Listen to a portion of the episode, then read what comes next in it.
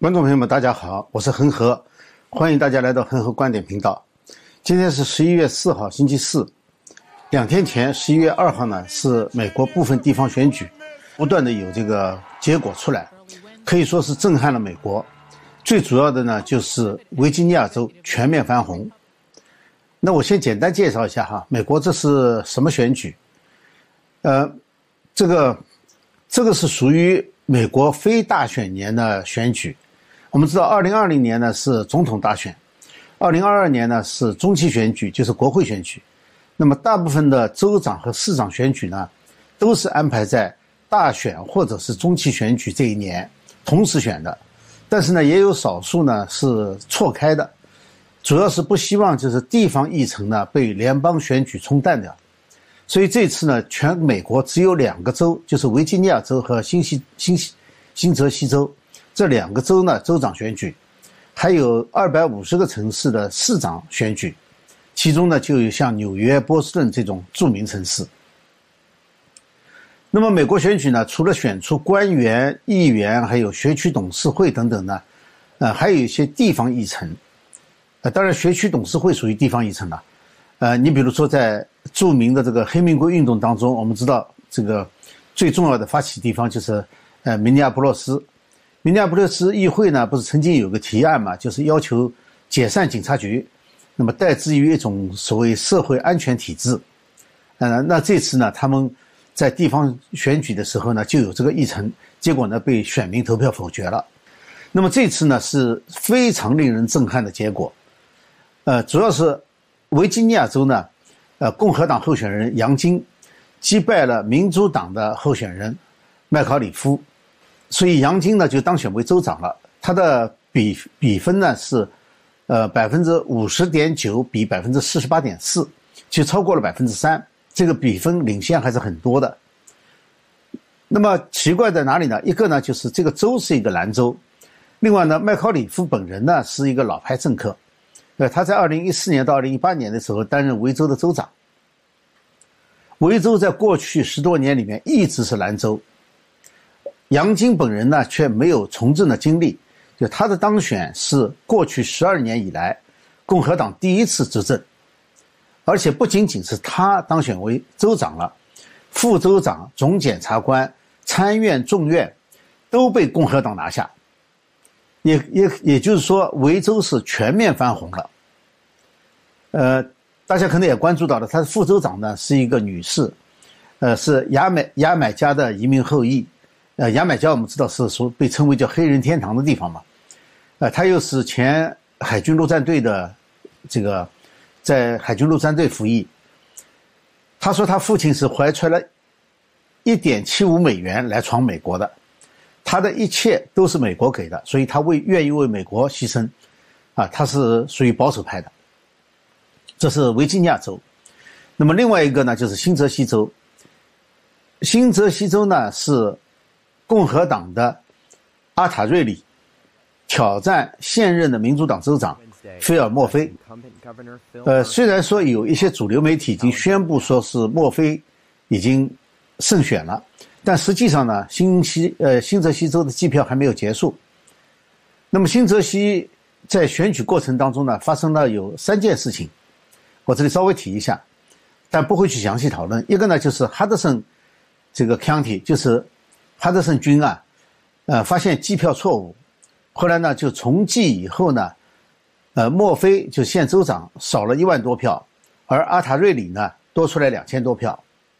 那么另外一件事情呢，就是 Essex 郡呢，嗯，被这个真相工程去调查去了，就是化妆调查，呃，发现呢他允许这个没有注册的选民去投票，那么这也是一个问题，他们已经把录像放出来了。那么另外呢，就州长就是现在的墨菲啊，他已经发起了一个调查，说呢，在在这个新泽西州呢，一共有五十六台投票机，还没有数票的时候呢，就停止工作了，呃，所以正在调查。那么这几件事情，现在这两个竞选的人呢，在呃他们的得票哈，在很长的时间都咬得非常近。都是在，就是不管你票寄到哪里哈，都在百分之四十九点几两个人都是百分之四十九点几，那么差距就是在小数点后面。所以很多人说哈，就是即使挑战失败，州长继续当当选，就是现任州长继续当选的话，那么这么接近的票数，对于共和党来说的话，已经是一个巨大的胜利了。因为毕竟哈，在选之前，很多共和党人他并不看好新泽西州，他倒不是说担心选民的意愿。呃，在这之前，很多人说了哈，就新泽西是美国政治最腐败的州之一。呃，其实这个之一还是我家的，人家就说新新新泽西是最腐败的一个州。那么这次呢，至少从目前的计票来看呢，是几乎打了平手。所以说，对两党政治来说的话呢，可以说连新泽西都翻红了。那么我们现在讲到翻红的话呢，我们就来谈一下哈，就是这个兰州翻红的一些相关的议题。我们知道，使一个州翻红呢，呃，或者是翻蓝，就是原来的州翻过去的话呢，它一定要有一些非常重要的议题，对这个州来说的话是非常有意义的事情。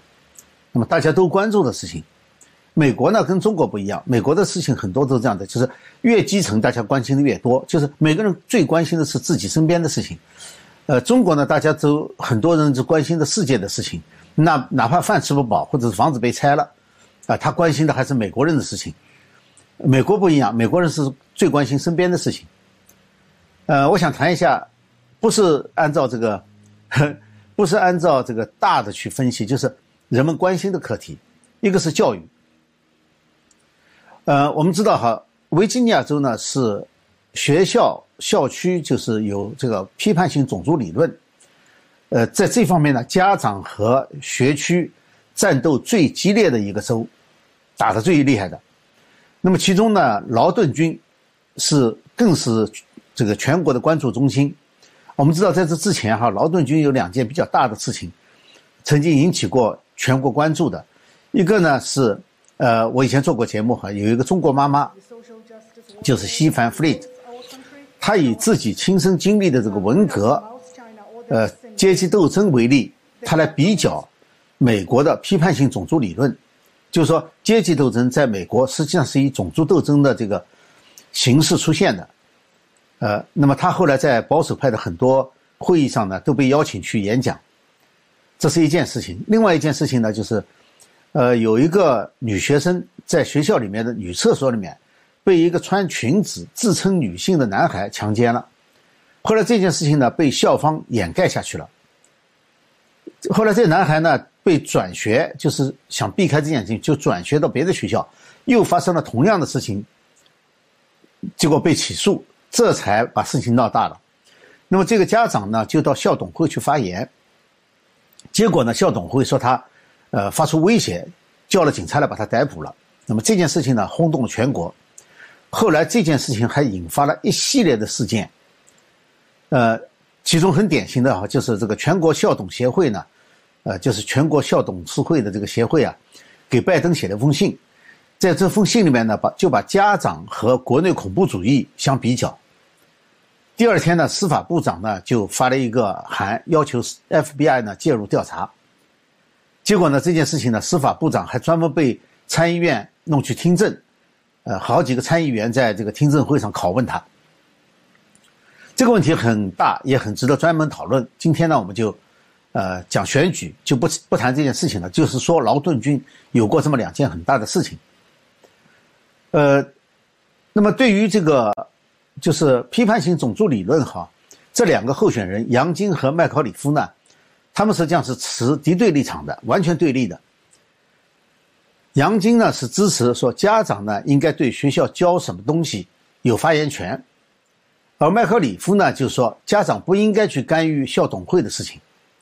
呃，这也是全美国现在争夺的非常激烈的一个战场，就是校董会。因为校董会，美国的这个教学啊，它没有全国性的这个教材，它只有教学大纲，具体教什么，校董会有很大的权利。所以这也是这个长期以来校董会是被这个进步派所控制的社会主义者。这就是为什么美国年龄越小，社会主义成分越大。那现在是争夺的很厉害。呃，麦考里夫这次呢是赢了劳顿郡，就在这个郡里面，他得到了五十百分之五十五的选票，而杨晶呢只得到了百分之四十四点五的选票。但是呢，从表面上看，这个数据哈好像是麦考里夫领先了很多百分之十，但实际上在二零二零年大选当中，拜登对川普在这个郡里面，我们排除其他所有的因素，是百分之六十一点五对百分之三十六点五，相差百分之二十五。其实我们排除任何计票的因素哈，呃，劳顿郡肯定是一个深蓝州深蓝的郡。所以我们不能仅仅看这个绝对数，更要看这个变化的趋势。就是说，即使在这样一个深蓝的郡里面，其实保守派也在夺回很多失地。这是第一个，就是批判性种族理论对这个选举可能造成的影响。当然，我们不知道具体是哪一些有多大。第二个问题呢，就是关于疫苗的问题。这个疫苗不仅是这次这个。COVID-19 就是这个，呃，中共病毒疫苗哈，其实牵涉到整个疫苗，就是新泽西州，这讲到新泽西州了。新泽西州呢，呃，参议院的议长叫斯维尼，他呢一直在推推动这个取消学生入学的这个接种疫苗的宗教豁免。我们知道，呃，所谓这个强制性接种疫苗啊，在美国，除了像这种。现在的这个突发性传传染病以外，绝大多数呢是体现在学生的，就是说你在入学之前，你必须要有所有的接种证明，所有法律上规定要打的预防针你都必须打完。那么可以豁免呢？我上次专门谈过哈，美国有很多州，现在还有四十一个州是有宗教豁免的。那么新泽西呢是属于有宗教豁免的，这个参议院的议长呢斯维尼呢就一直在推动。取消这个宗教豁免。那么，新泽西的民众呢，就为这个曾经组织过大规模的抗议，就在这个州议会，呃，抗议的时候，大家齐声喊，就是我们将把你选出局，就把你选选选下去。那么这次新泽西选举的时候呢，就由一名卡车司机叫埃德沃德·德尔，他呢募集到了。一万美元就开始竞选了，呃，直接挑战参议院院长，所以说他破了好几个规矩，呃，而且呢，呃，到目前为止计票呢，他还是处于领先的，呃，现在只是斯维尼呢拒绝承认败选，实际上大家都公认呢，这个德尔已经赢了他。斯维尼一个是什么人呢？他是在新泽西当这个州的参议员，当了十九年。任这个参议院的主席呢，也有十一年的时间了。就是现任的州长和前任的州长，他们的任何议程都需要他的支持。所以说，他是被认为是新泽西政坛方面政坛上除了州长以外第二个最有权势的人。结果呢，新泽西的选民真的用选票把这个新泽西政坛强人给赶下台了。当然，我今天举的呢都是一些相关的具体的例子，没有从大的方面去分析哈。呃，这次选举呢，虽然只有两个州是选州长的，但是呢，它是大选以来最大的一次，就是检测民意，还有呢对拜登政府执政评分一个怎么做评估的这么一个重大的考验，而且呢会非常强烈的影响到明年的中期选举。因为很多人都是看这次的民意来预测下一次中期选举的。从这两个兰州翻红来说哈，新泽西虽然最后结果没有出来，但是这种咬平就可以认为这么一个深蓝州已经翻红了。那么这么看来的话呢，民主党在明年中期选举的时候要保留参众两院的多数啊，会非常困难。呃，维州州长。麦考里夫呢，他就把自己的失败呢一部分原因归咎于拜登的政策，就说全国的政策影响到了地方对他的支持。当然，我们今天呢不是来评论这个拜登政府的政策的，但是总体来看呢，美国选民非常不满的就应该是这些部分，哪些呢？一个是疫苗强制接种，侵犯了个人权利。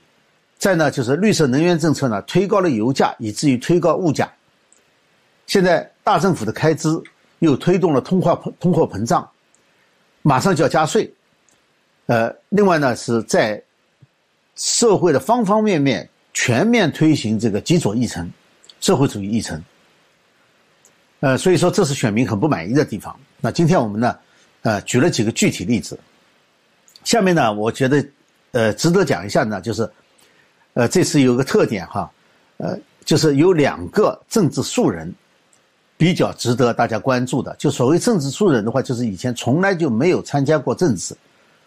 呃，没有政治背景，没有从政的背景，那就是一个维吉尼亚州的这个当选州长杨金，另外一个呢就是新泽西州的这个卡车司机德尔，他们两个人都没有从政经验，而且他们挑战的呢都是老牌政客。杨金呢有点像川普，就是他算是商人，而这个德尔呢是一个最普通最普通的卡车司机，他当了二十开了二十多年卡车，是三个孩子的父亲，六个孙辈的。祖父，那么他自己说呢，他参选不是为了名，不是为了利，而是为了更好的代表人民。他主张的就是保守主义的低税收和政治透明。他特别不愿意，他是一直长期生活在新泽西州，他特别不愿意自己的家乡变成像加州那样。而这个把这个新泽西变成西部的加州呢，呃，这个东部的加州呢？正好是州长和参议院的议长努力要达到的目标。呃，他特别提到，就是在过去的十八个月里面，就当州长在那里决定哪些工作、哪些商业、哪些商店可以被允许开放的时候，议长坐在那里什么也不做。所以，议长是完全支持州长的这个疫情强硬政策的，而那些政策呢，已经摧毁了很多，而且正在摧毁。纽泽西、新泽西的工作、商业，而且使学生不能够上课，所以他认为他应该出来做点什么事情。呃，他的这个呃竞选过程也很有意思啊。他开始的时候呢，大概有十几个支持者，然后呢就筹集到了六千美元。后来有人说他最最后总计筹款筹到了一万美元，然后呢就打印了一些竞选传单，就开始挨家挨户的敲门。呃，他和他的支持者拜访了两万户人家，过程当中呢，说服了很多民主党人来支持他。本来呢，两万户呢还不足以使他为大众所知，也不见得能够让大家得到这么多选票，当他让他得到这么多选票。但是这个时候呢，议长斯维尼呢，及时的来帮了他一把。斯维尼呢，开始在这个竞选广告上呢就攻击他，编了很多故事，都是他的坏事，去攻击他。呃，于是呢，呃，他自己说哈，德尔自己说啊说，大家都会看电视，看到一半忽然跳出个广告骂他一顿，那人家就会说，哎，这是个什么人？为什么值得骂他？就去查一查，一查以后呢，才发现攻击他的话呢，都是谎言。你比如说一个非常典型的广告哈，说德尔呢反对雇主对加班的雇员支付加工加班费，他说。我我是卡车司机，我的生活靠的就是加班费。你说是？他说，一个人得要多蠢，会说我来反对加班费。呃，顺便说一句哈，他所花掉，他在竞选的时候，据说去报销的一共只花掉了一百三十五美元，而且呢，其中有六十七美元是用在这个 Dunkin' Donuts 吃的一顿饭。我估计呢是。呃，大家发完传单以后，敲门这个竞选以后，把他的那个志愿者帮忙的那些人，呃没地方吃饭，就跑到 Dunkin' Donuts 去吃了一顿饭，大概是就这么来的。呃，所以说，这是一个呃竞选当中一个小故事，就可见哈，就是他破了两个嘛，一个是没有从政经验，还有一个是没有竞选经费，但是他就是到目前为止他是胜选了。那么这件事情呢，就是对明年中期选举呢，我们知道会有很大的影响。呃，因为选民呢现在很明显的表达出来的话，是对从这个两个州的州长选举看来，就是对民主党被社会主义加议程加持非常不满意。这个另外呢，就是拜登政府的疫苗政策啊，呃，这个批判性种族理论的教育啊，也在把选民往外推。呃，但是这个德尔的我们看一下这个，呃，德尔的这个竞选口号哈，呃，其实呢，他讲的是就是保守主义的理念。那么，呃，就是他是有一些正面的，就是要推广的一些政策的提示，就是说他是我我想做什么想做什么。但是呢，民主党的这个竞选政策呢，这次竞选他还是集中在。攻击川普这方面，而不是提出自己的竞选政策来，所以这很可能是导致失败的原因之一。因为这个反川普的政策呢，是建立在一种威胁的基础上，就是威胁选民，就是如果川普当政的话，你会怎么怎么怎么，就威胁别人。那么对于中间选民和一部分民主党选民来说的话，可能就有效果。但是呢，现在显然。中间选民和很多民主党的支持者呢，已经把注意力转移到了他们自己的日常生活和美国在走向社会主义在堕落这个方面去了。呃，我我前几天这几天开车还能看到哈，那个牌子都没取掉。呃，如果在美国生活的可以知道哈，就是在路公路旁边他们会插很多小牌子，大概是一两尺见方，然后呢，呃，就在地面上插很多很多。在新呃新泽西呢，公路边上插着大量的呢，就是阿塔瑞里的这个竞选小牌子，就杰克阿塔瑞里的那个竞选小牌子。那么其中呢，见过有那么几个县州长的牌子。那么下面那个阿塔里克的这个牌子呢，呃，阿塔里克的牌子呢倒是没有什么内容，他就是选他。但是呢，这个县州长的牌子呢，啊，就是墨菲的牌子呢，它上面却是说明了就是。不要去选别人，为什么呢？是要制止川普在新泽西获胜。你说新泽西一个选州长，你去把川普弄出来干什么？呃，我我所在的这个选区哈，呃，我自己选区的国会议员，因为我在他的那个 mailing list 上，就在他的那个呃 email 的那个单子上，所以他经常会发一些 email 给选民嘛，我总是收到的。从大选到现在。每份每一份 email 都在攻击川普，我就不明白，当一个国会议员就没有正经事可以做了？除了攻击川普，你就没事可做了？如果这还不够的话呢？呃，我们知道最近出了一个大事情哈，就是林肯项目呢，呃，是林肯项目是共和党里面反川普的一些人搞起来一个项目，叫林肯项目。那么他们这次呢，在维吉尼亚州呢搞了一个替身演出。就是搞了几个人，是他们自己的人也好，雇的人也好，呃，搞的这个演出呢，实实在在的是帮了一个倒忙。就是林肯项目呢，组织了一个五个人，然后呢，都穿着这个白衬衣，穿着卡其布的裤子，那这就是所谓，呃，白人种族主义者的装扮哈，拿着那个火炬，这就是典型的所谓白白人种族主义者的那个样子。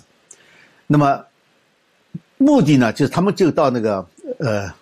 就是杨晶竞选的那个路上那个停车的地方，他的目的呢是攻击杨晶，但是他不攻击杨晶本人，他去把杨晶和川普扯到一起去，就是表示杨晶和川普很密切，而川普是支持是白人种族主义者支持的，他是想说明这个问题。那么，这个现在证明呢，这个这个呃叫做替身演出呢是彻底失败的。